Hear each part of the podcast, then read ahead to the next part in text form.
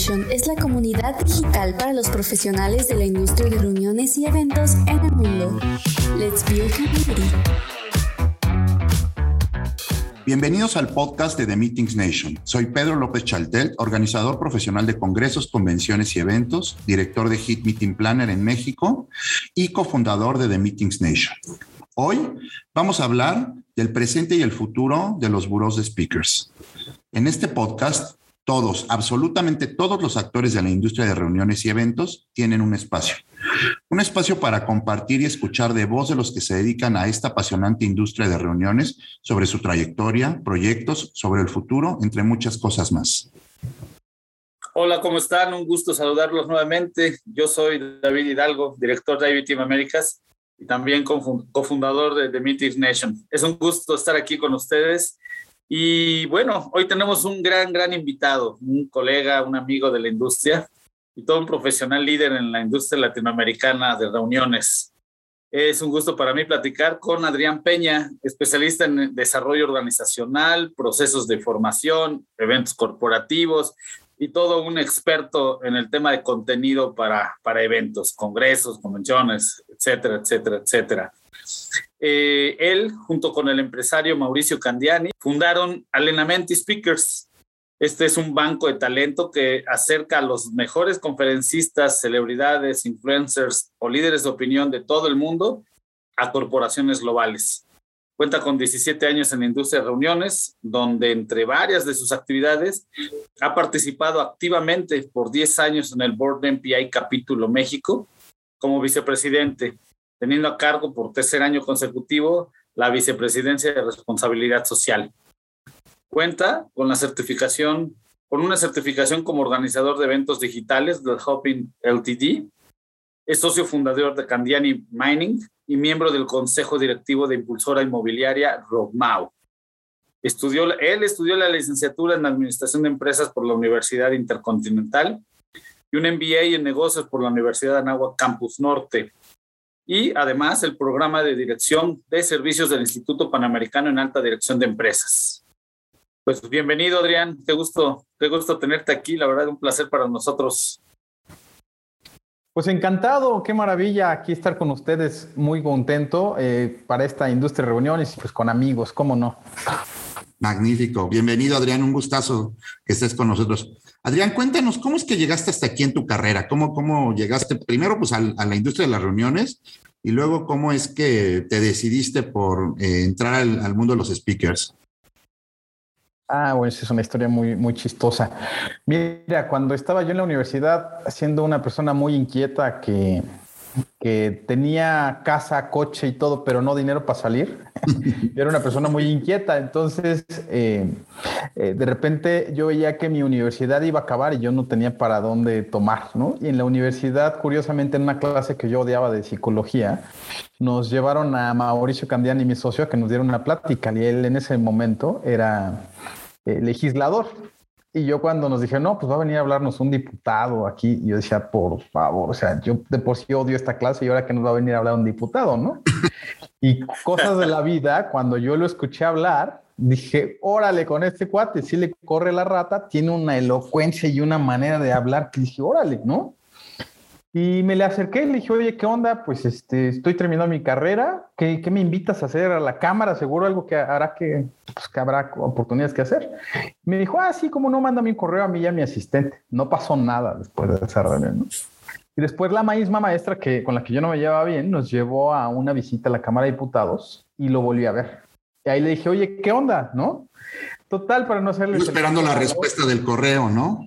Sí, claro. Sí, no hubo respuesta al correo, pero te volví a ver, ¿no? Entonces ahí le caí y este. Y entonces fue, fue cuando él me empezó a invitar a algunos proyectos en la cámara y en la cual este, eh, pues fueron eventos, incluso muy chistoso porque fue, fueron eventos, él hizo varios eventos para la cámara hablando de, de, de industria, etcétera, del vino y de, la, de tecnología. Y ahí me empecé a meter, yo no sabía, me estaba empezando a meter la organización de eventos. Pasó el tiempo y, él eh, dejó de ser diputado y empezó a hacer su carrera eh, como empresario. Y yo me sumo a él porque eh, diseñamos un curso de oratoria para hablar en público y empezamos a llevarlo a directivos. Y de repente también salían conferencias. Entonces, pues empezamos a hacer una buena cartera de, clientes y es muy chistoso porque en ese momento, pues yo seguía siendo un, un estudiante, después termino la carrera y cuando me gradúo digo, pues ahora que sigue y entonces es que nace esta oportunidad de las conferencias, ¿no? Y curioso que cuando eh, cerramos nuestro primer proyecto, con, una compañía de seguros, eh, nos fuimos a comer porque estábamos contentos de que habíamos cerrado un buen proyecto, nos fuimos a comer un restaurante italiano, él y yo. Y ahí dijimos, oye, pues vamos a hacer una empresa, ¿por qué no le vamos pensando, etcétera? Y entonces empezamos a divagar con nombres, ¿no? Y dijimos, vamos a hacernos empresarios. Y entonces en una servilleta literal agarramos y empezamos a escribir nombres, pero primero queríamos como en latín y decíamos, pues si existe una que se me llame seminario, pues a ver otra, ¿no? Dicen que negocio que no cabe, perdón por interrumpir, pues dicen, dicen que negocio que no cabe en una servilleta no es negocio, ¿no? Exacto, ¿no? O sea, es muy chistoso. A mí me hubiera encantado conservar esa, esa servilleta porque cuando se acerca el dueño del restaurante, que se llamaba Marco Di Foglio, en un restaurante allí en Mazarik, le empezamos a decir, oye, ya, ya, ya buscamos por todos lados, ayúdanos con el italiano a encontrar una palabra. Y después de varias que sonaban rarísimas, llegamos a, cuando yo pregunto, oye, ¿y entrenamiento? ¿Cómo se dice entrenamiento? Pues nos dijo alenamiento. Yo le dije, pues estamos comiendo pizza como que no me late, ¿no? O sea, suena alimento. Me dice, no, no, pero ¿por qué no le pones alenamenti? Que la I en el italiano es el plural. sería entrenamientos. dije, ah, pues suena muy bien. Entonces apuntamos alenamenti con doble L. Y así se quedó. Y Mauricio y yo nos llevamos la tarea de saber si si nos gusta el nombre y dijimos, sí, sí nos late, y así literal dijimos, vamos a ponerle Alenamenti, y así nació Alenamenti, ¿no? En esa, en esa idea de, de, pues, crear empresa. Pero curiosamente, pues el único talento que tenía yo era Mauricio. Entonces, el día que ya lo habíamos llevado a una compañía, y la compañía, yo le decía, oye, pues, ¿qué más te vendo? No, pues es que ya Mauricio ya lo vimos tres veces, o ya no, ya no puede ser, ¿no? ¿Qué me traes más? Y yo, yo sabía que ya tenía el cliente, ya estaba contento y ahora lo que yo necesitaba era encontrar producto.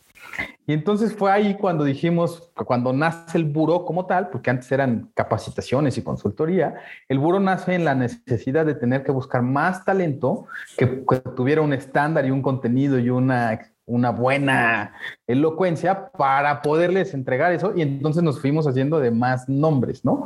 Así nace Adrián Peña como estudiante y después como en la fundación de, de y se crea una necesidad, entonces es, es, lo que llegamos a hacer. Ya teníamos el cliente, ¿no?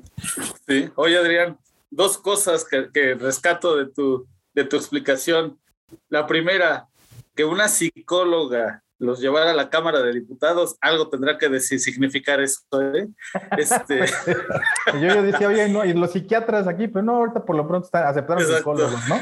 Y digo, es curioso, ¿no? Que la psicóloga los llevó a la Cámara de Diputados.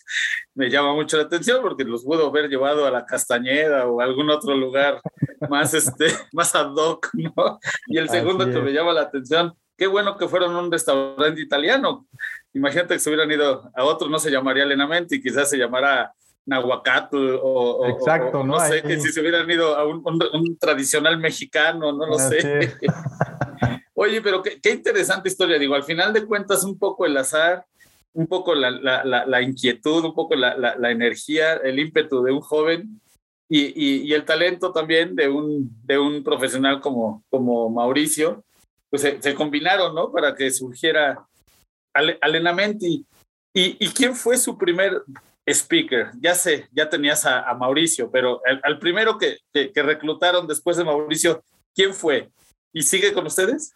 Ah, yo, sí, hay una anécdota muy chistosa porque yo era estudiante y entonces después de Seguros Monterrey, que era la compañía que yo les decía, decía, ahora qué otras empresas. Entonces, muy chistoso, un día compro mi revista de las 500 empresas, ¿no? Y entonces yo llamaba y decía, a ver, este, Coca-Cola, ¿no? Y entonces ahí venía ya el mail de info arroba Coca-Cola para mandar tu presentación y todo, muy inocente yo, ¿no? Este, y muy chistoso, pues nadie te pelaba, ¿no? Llamas al conmutador y dices, oye, es que quiero presentar mis productos. Sí, mande su mail a info arroba lo que sea, ¿no? Entonces, curiosamente, después de haber, eh, un día me puse, eh, busqué en Google organizador de eventos de Nestlé. Y entonces me apareció la organizadora de los eventos con su correo electrónico y le empecé a escribir y le empecé a llamar. Y entonces de repente le decía, oye, yo soy Adrián Peña, hacemos esto. Ay, sí, oye, márcame después porque no tengo evento ahorita, ¿no? Yo decía, ¿cuándo te marco? La primera estrategia que aprendí en ventas era, ¿cuándo te marco? ¿No? Para que te diera permiso que le llamaras. Y entonces me decía, no, pues el viernes en un mes. Y entonces yo le llamaba, ¿no? En un mes. Hola, ¿cómo estás? Oye, me dijiste que te llamaba, que te llamara esta fecha. Como yo le digo eso, me decía, ay, sí, pero otra vez no tengo evento. Bueno, total, a la quinta llamada, me acepta, oye, ven, tengo un evento para las fábricas, este, necesito que me platiques. Y entonces llego y con ella me dice, pues vamos a hacer un evento, necesitamos un speaker que sea motivacional, que sea famoso, que conecte con la gente.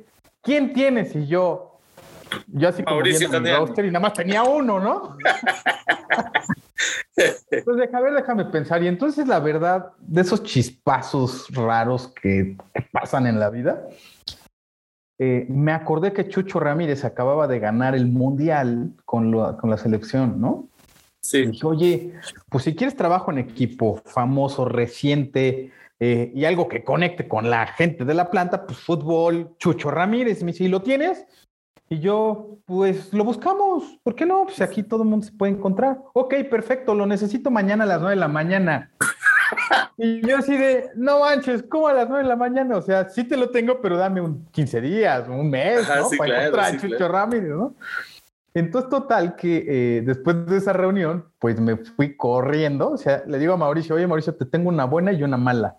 ¿Cuál es la buena? Ya hay proyecto, la mala, pues dije un nombre de un cuate que no conozco, ¿no? Entonces fue Chucho Ramírez, me fui a buscarlo allá a la Federación Mexicana de Fútbol, que nunca estuvo. Después me mandaron al CAR, que es en la salida de Cuernavaca, y ahí me recibió Chucho Ramírez. Y nos vimos para desayunar a las 7 de la mañana con él y con su esposa para trazar la conferencia, poner condiciones de contratación y todo. Y él fue mi primer speaker diferente de Mauricio, con una categoría totalmente distinta, ¿no? Golazo, golazo de chilena desde media cancha. Y ah, ahí conocí al Chicharito y a, y a, varios que hoy están en la selección jugando. Qué gran anécdota. Ese día. Qué padre. Qué gran anécdota. Sí, oye Adrián, a ver, cuéntanos un poquito ya que entraste, digamos, a ver cómo fueron tus primeros eh, speakers y todo. Cuéntanos sobre Alenamenti, ¿qué, qué tipo de servicios ofrecen? Mira, Alenamenti es un buró que, que nació siendo, como les decía, una consultoría no nacimos siendo un anaquel de caritas y, personas.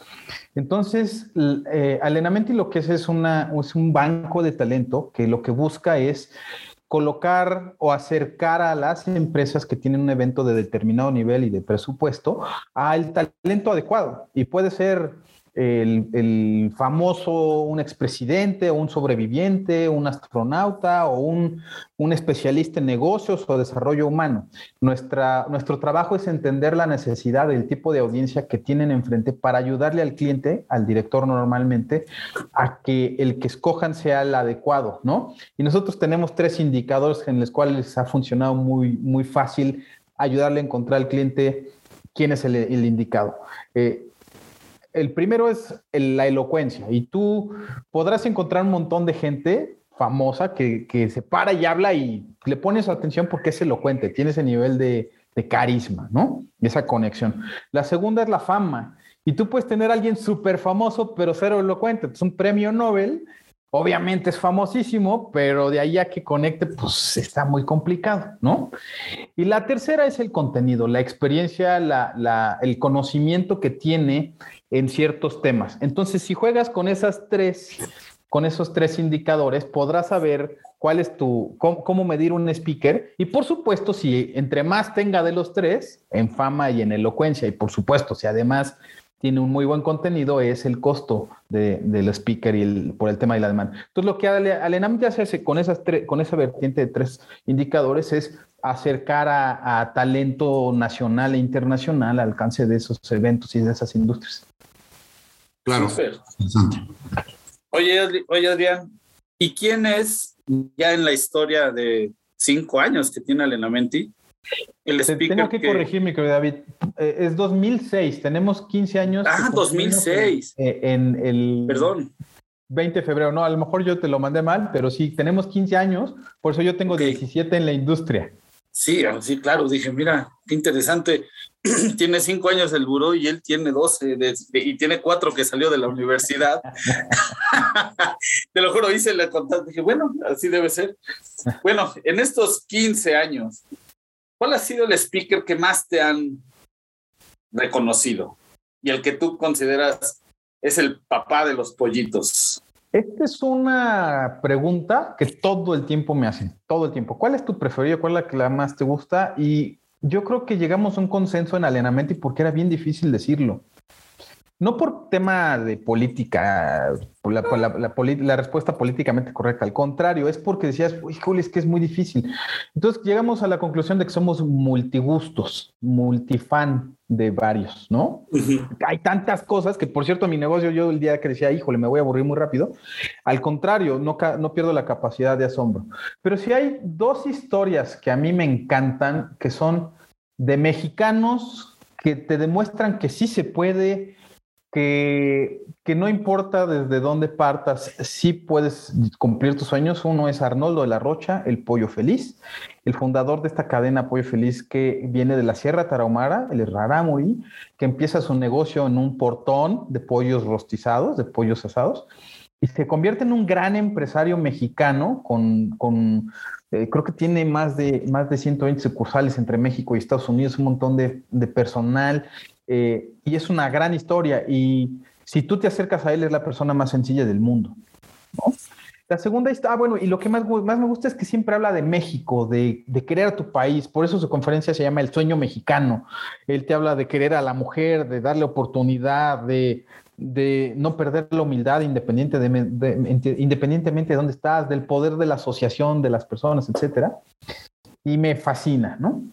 Y la segunda es la, de José Hernández que, que platicábamos previamente, donde José Hernández no puede estar más lejos de convertirse en astronauta, viniendo de una familia de campesinos, donde sus padres estudiaron eh, hasta los primeros años de primaria, pero con una, una familia de muchos valores. Y es, esa, es ese núcleo familiar que hoy que presumimos mucho al mundo, que le da la oportunidad de creérsela para que sí lo logre. Y entonces, pues traza una ruta y, desde, donde, desde donde empezó no podía estar más lejos, pero lo logra. Y entonces, sí te dice que no importa de dónde estés, muchas veces puedes lograr los sueños, ¿no? Mientras te lo propongas y luches por ellos y, traces un plan y, le pongas ciertos ingredientes, pues lo puedes lograr.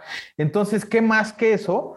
Porque, eh, pues sí, también hay astronautas españoles, canadienses, americanos, rusos, etcétera, pero aquí tienes uno mexicano, uno que, que además, igual que Arnoldo, comparte una característica muy chistosa que son muy sencillos. Tú te puedes ir a, puedes irte al mejor restaurante con ellos o te puedes ir a los tacos de la esquina y, y no importa, es, es, es, la persona que está ahí. Entonces, son dos de grandes amigos que, que, que admiro y que por, por, esa trayectoria a mí me, me encantan. Entonces, ellos son, con cariño, son, son de mis historias preferidas como persona y como, como, como historia. Y por supuesto hay muchas otras, pero, pero eso es por ellos por la cercanía, ¿no? Habrá que lo que logramos con, esta, con las audiencias. Habrá que escucharlos. Bueno, David ya comentaba que creo que ya, ya escuchó a José. Yo no he tenido sí. escucharlos. Bueno, lo conocí hace muchos años en una parte de, de en, en, en, en, una reunión de talentos de mexicanos en el exterior y que él era parte, digamos, de ver cómo se podía traer talento para poder impulsar algunas áreas en México. Oye, Adrián, te quiero preguntar, ¿Cuál es el estado que guardan las cosas actualmente, digamos, con los speakers? Veo, no sé, en otros continentes, los que nos dedicamos a la organización de eventos, ves que, están como mejor organizados, que hay más escuela, que hay más asociación, incluso Estados Unidos, Europa. ¿Qué pasa en México y en América Latina y, cuál es el estado de las cosas puntualmente? Mira, cuando no, nosotros somos parte de la Asociación Internacional de Buros, y de hecho viene la convención ahora que se va a retomar después de varios, de dos años en Miami. Eh, cuando llegas a ese lugar y escuchas hablar a los burós, eh, ves que tienen 30 años, 25 años, hasta creo que hasta 40 años como burós. Y curiosamente en México el, primer buró que se llamó buró, eh, más o menos nació pues por ahí del 2003, 2004. ¿No? Alenamente nació en el 2006. y, a la par nacimos dos buros más. Eh, pero sí, con esto te quiero decir que en temas de profesionalismo, eh, hablando de como profesión, como muy metódico, como un, sistema incluso de negocio para muchas personas, nos llevan muchos años algunos países, son más organizados. Por eso es que en Estados Unidos hay una asociación que se llama National Speakers Association, que nació hace un chorro de años, me tengo que aprender ese número, pero tiene muchos años y es la asociación más importante en el mundo. Todos llegan a esa convención, vienen 3.000, 4.000 speakers del mundo y se reúnen desde Tony Robbins, que gana y ha hecho un negocio y fenomenal en esto, hasta el que quiere empezar a ser speaker y a crear su libro y entonces está en ese mundo. Entonces, hay unas diferencias muy marcadas, ¿no? Eh, hay más mujeres en otros países como speakers en México. Todo el tiempo estamos buscando que haya más mujeres que se la crean, que pueden subirse al escenario, platicar su historia, porque la historia la tienen. El problema es que todavía muchas no se lo creen.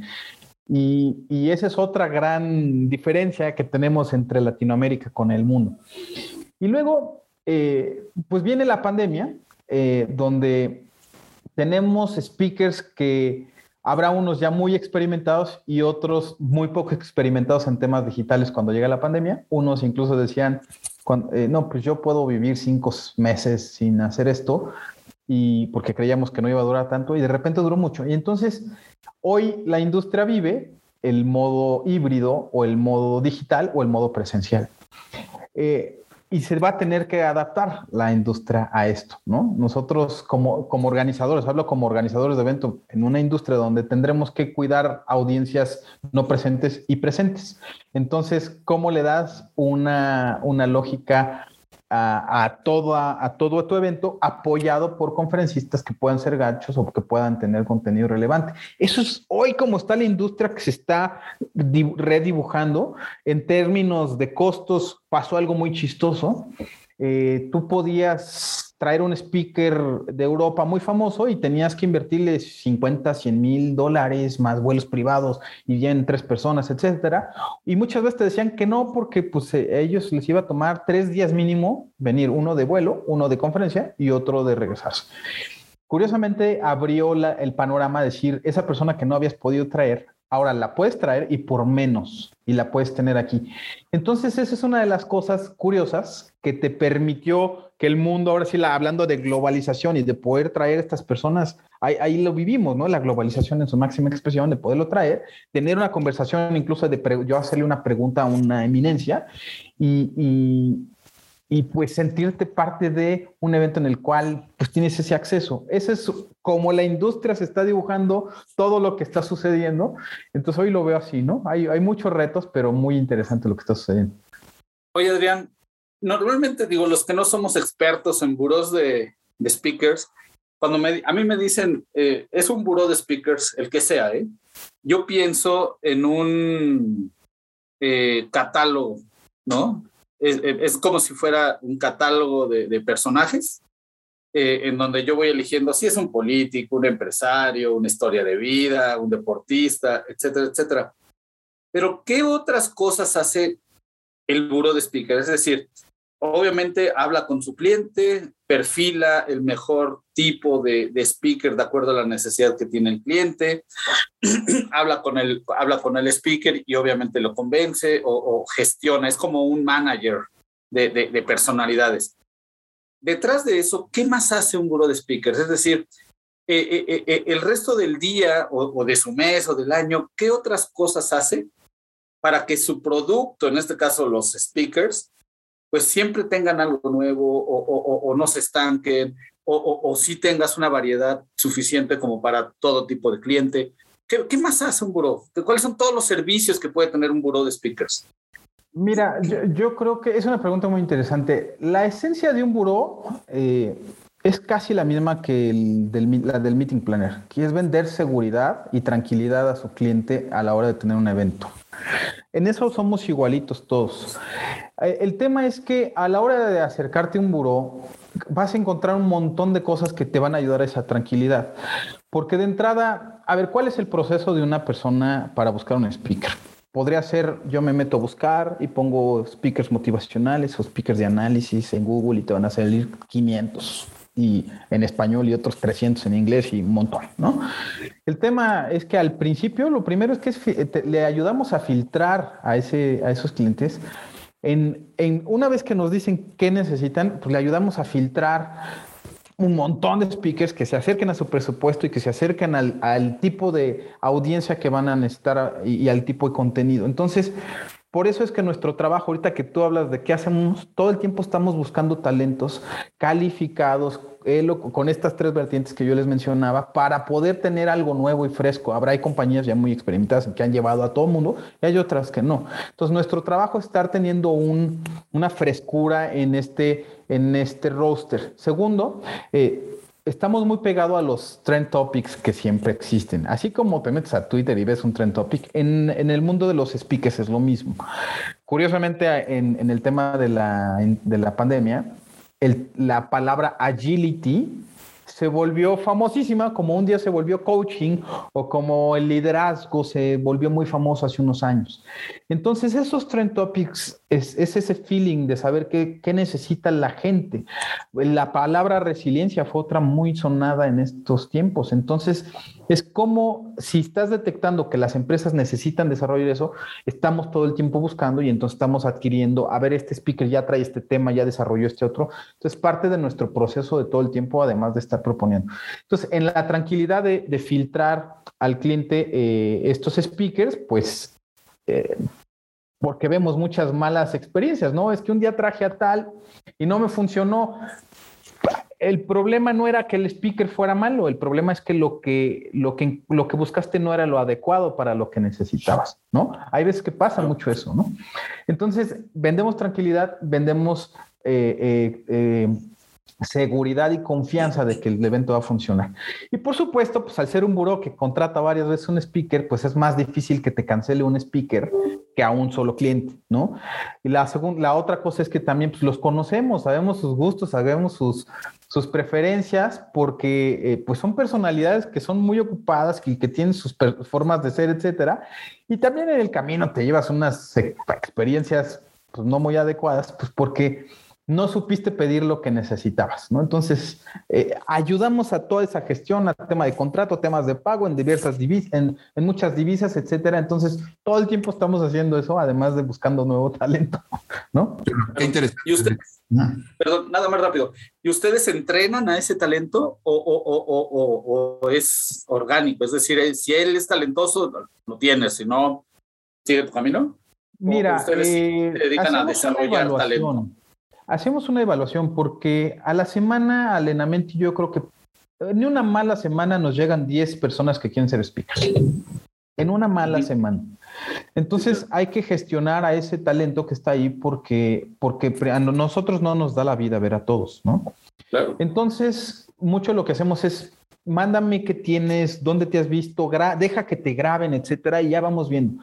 Y cuando vamos detectando algunos talentos eh, muy buenos, o sea, que vemos ahí materia, eh, o los subimos a un programa que tenemos que se llama de oratoria y presentación de negocios, que puede entrar cualquier persona y, los, y les damos metodología, forma, etcétera, para poderse presentar, o los invitamos a que se unan a, a las asociaciones, que vayan a la convención de NSA en Estados Unidos o ahora, me brinqué hace un ratito que me preguntaban cómo se ve en la industria de los speakers. Eh, nació apenas LSA, Latin American Speakers Association, y que es una, desprende de National Speakers Association. En esa convención se reunieron algunos speakers mexicanos y ya se creó para toda Latinoamérica esta asociación. Y lo que pretende es crear ese profesionalismo, eh, compartir prácticas eh, adecuadas, eh, dar elementos de, oye, ¿a ti por qué te fue muy bien? Ah, pues porque yo tengo mi libro. Oye, ¿cómo le haces en temas digitales, etcétera? Entonces nosotros somos facilitadores. Sí creamos algunos, pero también somos facilitadores de ayudar a que nuestra industria se vaya profesionalizando. Entonces, vamos abriendo ese tipo de puertas también y, y, de repente hacemos eventos también para que entre colegas de la industria se, se junten el speaker mexicano y el latinoamericano es muy, se fija muy poco en sus colegas, ¿no? No se habla mucho, entonces queremos provocar que eso, eso suceda porque así vamos a tener una industria un poco más grande y un poco más mm, técnicamente más profesional en términos de pues, muchas vertientes para un speaker, ¿no? Sí, y por, ahí va mi pregunta precisamente. Es decir, veo, ves, yo veo en Estados Unidos, por ejemplo, una gran escuela, ¿no? De speakers, ¿no? Todos los que se encuentran con una pequeña historia, luego, luego salen, se suben a YouTube, hablan en todos lados y veo evidentemente una, eh, no sé, una escuela más incipiente, ¿no? En América Latina y con mucho talento. Entonces, ahí van dos preguntas en una. Eh, o sea, ¿cómo ves esta evolución, digamos, de los speakers en América Latina, ¿no? Que veo que cada vez están integrando. Y la otra sería, si yo quiero ser speaker, ¿qué hacer, no? Yo veo muchos speakers, ¿y cómo, y, qué hacer para ser un buen speaker? Veo muy, muy, buenos speakers, sobre todo latinoamericanos, que a veces, bueno, pasa con todas las nacionalidades, pero eh, traen un muy buen storytelling, pero falta emoción, ¿no? O traen una gran historia, pero no conectaron bien y se quedaron a deber y te quedas siempre corto. ¿Cómo complementar tu formación si tienes una historia de crecimiento deportiva en el ámbito profesional para que verdaderamente tengas ese desarrollo? ¿Ustedes, ustedes los ayudan o, cuáles son las puertas que un latinoamericano puede encontrar para poderse profesionalizar y hacerse speaker? Mira, hay muchas escuelas en Latinoamérica de oratoria eh, y de storytelling. Hay, hay, muchas veces que tienes a alguien muy estructurado, pero cuenta pocas anécdotas. Ese, a ese necesita eh, pues, el curso de storytelling, ¿no? Pero hay otros que son muy buenos para contar anécdotas, pero se, no tienen una buena estructura en, el desarrollo, ¿no? Es levantan el avión y luego lo tiran a la mitad, ¿no? Así decimos nosotros en la oratoria. Entonces, hay muchas escuelas, acérquense. Hay un programa de Toastmasters que es, de, es, es, un, es un programa muy interesante. Desde chavos puedes tomarlo. Con Mauricio, por ejemplo, mi socio, ganó Toastmasters varias veces, ¿no? Cuando tenía 15, 17 años. Y se formó ahí. Esa es la formación que tiene Mauricio. Entonces, hay muchas escuelas. Lo que yo les recomiendo es que si hay alguien que ya quiere empezar a, profesionalizarse, es grabarse y verse, eh, meterse a estudiar eh, estructuras de, mensajes, cómo hablarle a una audiencia formal, cómo hablarle a una audiencia informal, cómo arrancar una anécdota y cómo terminar una anécdota. Por ahí se empieza y, y es como aprender a andar en bicicleta. Si no te subes a la bicicleta, pues no sabes, podrás leer el libro, el manual, pero no, no es hasta que te subes a la bici. Y aquí es igualito. E incluso decimos que santo que no es visto, santo que no es adorado. Entonces, entre más te dejas ver en un escenario, más te da chance de probar un chiste, de probar una anécdota, de probar muchas cosas. Entonces, eso es como lo, como, como lo recomiendo hacer porque sé que nos escuchan amigos de varios países. En Alenamente te digo, tenemos un programa que, que en presencial lo hemos venido haciendo eh, tres veces por año. Son grupos muy pequeños porque lo que quieres es práctica. Y si quieren, eh, eh, pues a nuestros amigos en, nuestras redes sociales publicamos de repente cuando hacemos estos programas y, hemos formado varios speakers, ¿no? Ahí salió Abraham Levy, que conoces David, eh, cruzó España México, ahí salió Gerardo del Villar, el nadador de tiburones, etcétera. Ahí han salido varias, varios talentos muy interesantes. Adrián, obviamente ahora con la pandemia y toda esta transformación que vivió y está viviendo el mundo de los eventos, ah, generalmente cuando hablamos de los eventos, pues hablamos de, del que diseña el evento, ¿no? Hablamos del meeting planner o del planner en general, ¿no?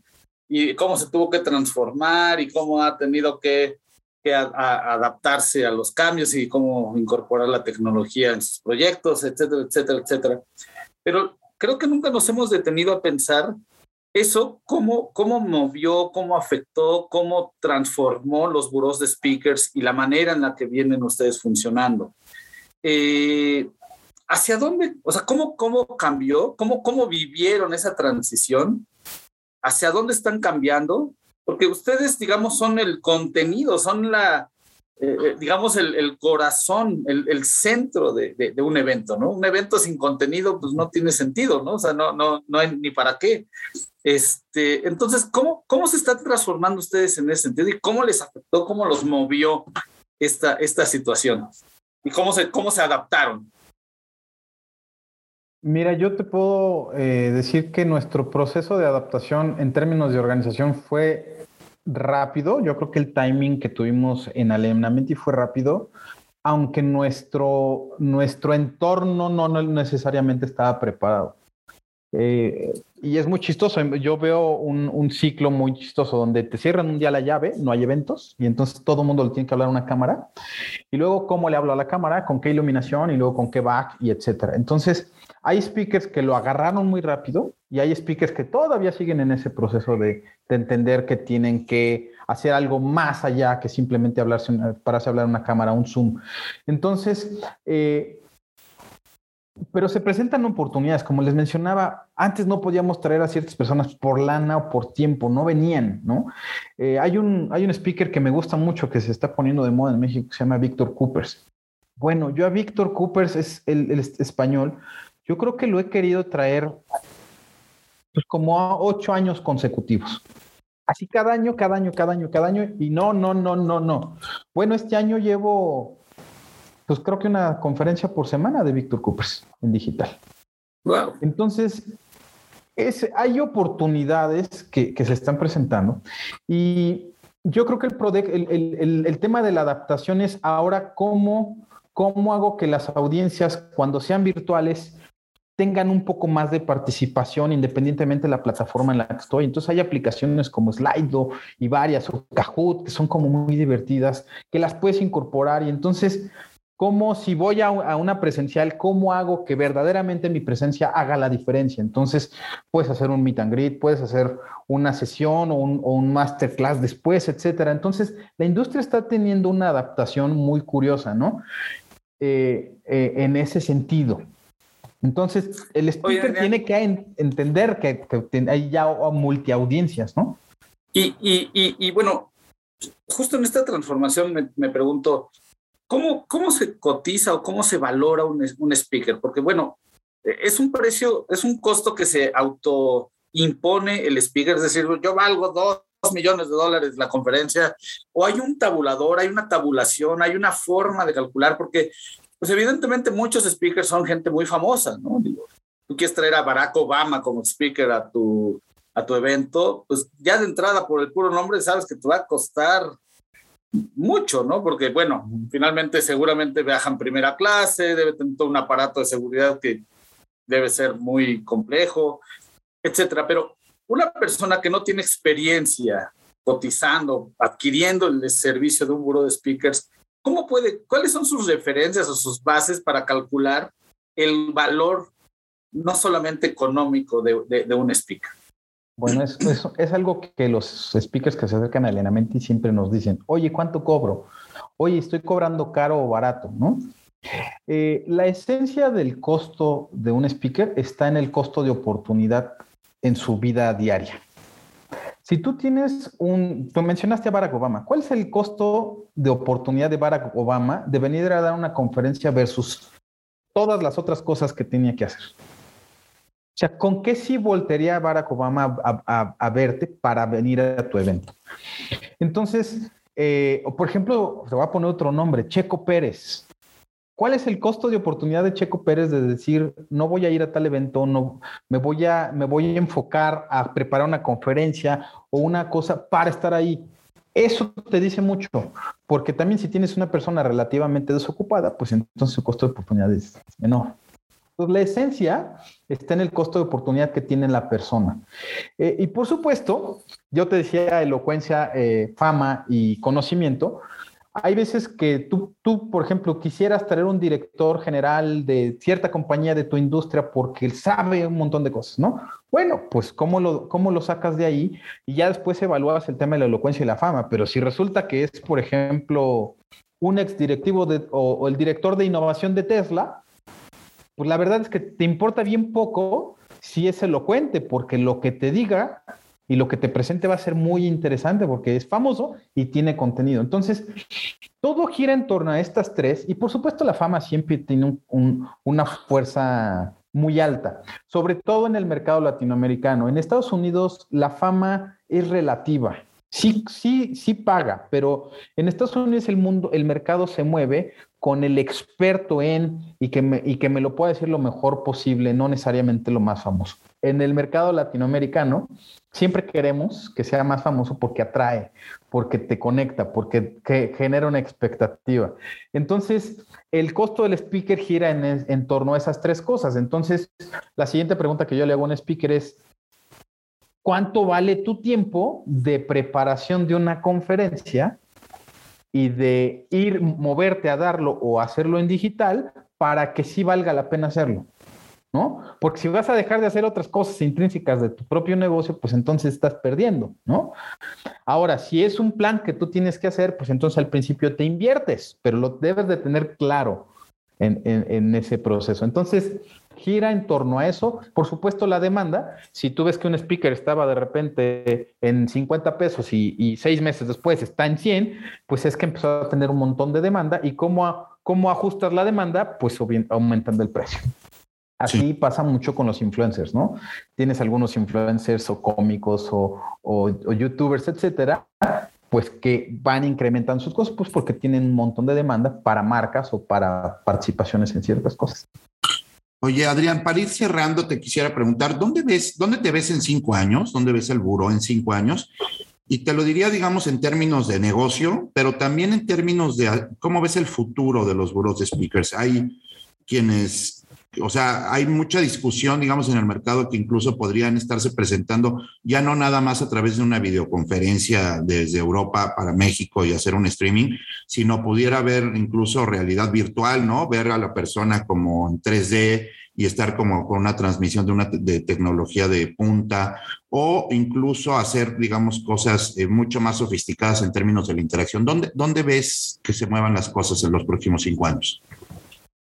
Es curioso, es una pregunta que me gusta. Mira, para el talento que es, eh, que importa mucho su presencia, si tú quieres tener al finito López enfrente, el presencial va, es, es, primordial. Tú quieres que te firme algo, tú quieres tomarte la foto, la experiencia va más allá del contenido, ¿no? Sí lo tuve aquí, yo lo vi, ¿no? Para el, el que es un cuate que va a hablar de negocios o de análisis o de desarrollo personal que no necesariamente necesita su presencia, hay un mercado enorme para ellos.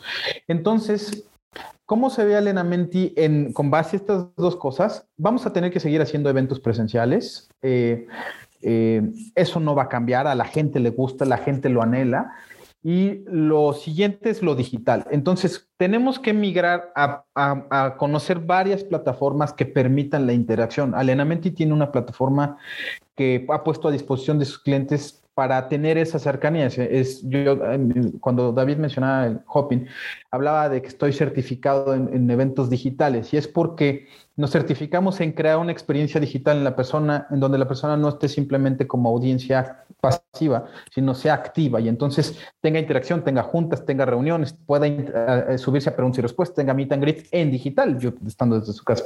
Entonces, es, si entendemos que el mundo va a tener esas vertientes y tener los híbridos, tenemos que ser, eh, eh, poder ofrecer distintas eh, experiencias para distintos tipos de audiencia y, entender que podemos estar corriendo tres eventos al mismo tiempo. Las personas que no están presentes, las que están en presencial y el speaker tiene que hablarle a, a ese tipo de gente. Entonces, es esa y la oportunidad de pues por supuesto traer más talento que no podíamos traer, de crecer. Ya hoy hay muy pocas fronteras en el digital que te permiten hacer muchas cosas. Entonces, eh, estamos, estamos volteando para allá para poder seguir trayendo ese tipo de, contenido. A las empresas necesitan eh, seguir capacitando y manteniendo a su gente conectada con sus estrategias y también las empresas necesitan seguirle hablando a la persona, no solo al negocio, ¿no?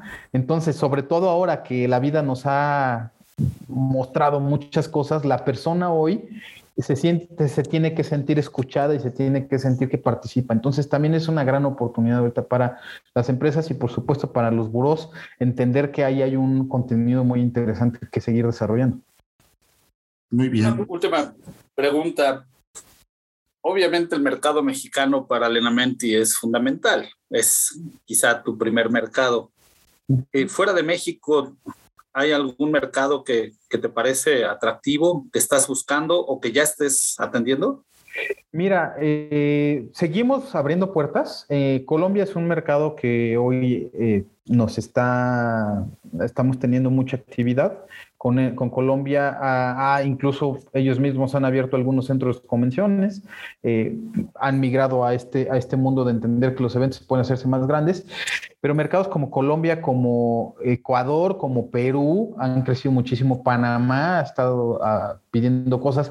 Eh, Guatemala mismo hace eventos muy grandes que nosotros no creeríamos cuando te dicen, oye, es que voy a juntar a 7 mil personas. Órale, qué, padre evento. Y oye, es que quiero traer a tal, quiero traer Will Smith, por ejemplo. Entonces, pues órale, qué padre, ¿no?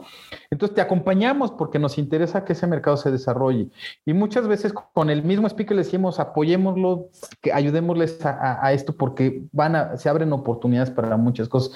Entonces, eh, Chile, por ejemplo, y Brasil. Brasil es un mundo aparte, eh, por el tema del idioma ha sido muy difícil, pero Chile es un mercado que tiene su dinamismo y que también funciona. Argentina, desafortunadamente por su economía, eh, ya no tanto, pero también es era había sido un mercado interesante que yo espero que tan pronto se recupere, podrá volverlo a hacer.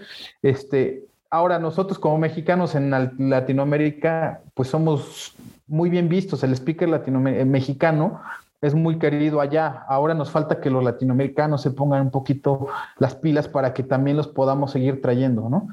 Entonces, esos son los mercados. Eh, el mercado latino de Estados Unidos es un mercado interesante, es un mercado que eh, está acostumbrado que le lleven siempre al americano a hablarle, cuando normalmente son mexicanos, colombianos, eh, muy latinos, y entonces pues hay un tema de conexión que no siempre llega al 100%, ahí hay una oportunidad también para nosotros estamos volteando para allá y sobre todo pues, en digital. Mucha fortuna. Ojalá que esos mercados eh, se, logren ser conquistados por, por Alenamenti y una empresa mexicana que, que se va abriendo pasos en América Latina. Siempre va a ser una buena noticia. Pues nada, mi querido Adrián, no nos quedan eh, más que agradecerte. La verdad ha sido una charla muy enriquecedora, hemos aprendido mucho y estoy seguro que será muy inspiradora para personas que quieran ser speakers, que vayan eh, eh, encontrando el camino, pero también a los que quieran contratarlos o que quieran buscar oportunidades para sus audiencias. Estoy seguro que ustedes son una gran opción. Ahí invitarte y comprometerte que a través de, de, Meetings Nation, cualquier persona, invitar también a nuestra audiencia que si quieren contactar a Adrián puedan hacerlo a través de The Meetings Nation, que te manden un mensaje directo a través de, de nuestra comunidad. Y pues nada, muchísimas gracias Adrián por estar con nosotros. No, hombre, encantado, padrísimo, aquí con dos buenos amigos, cómo no, encantado. Mm. Muchas gracias Adrián y bueno, pues darle las gracias a todos por escucharnos y nos vemos en el próximo podcast de, de Meetings Nation. Eh, ya saben, lo encuentran en Spotify y si no, también lo encuentran en themetingsnation.com. Regístrense, ahí los estamos esperando. Gracias Adrián, que tengas buena semana, buen día, abrazo. Únete a la comunidad en feminisnation.com.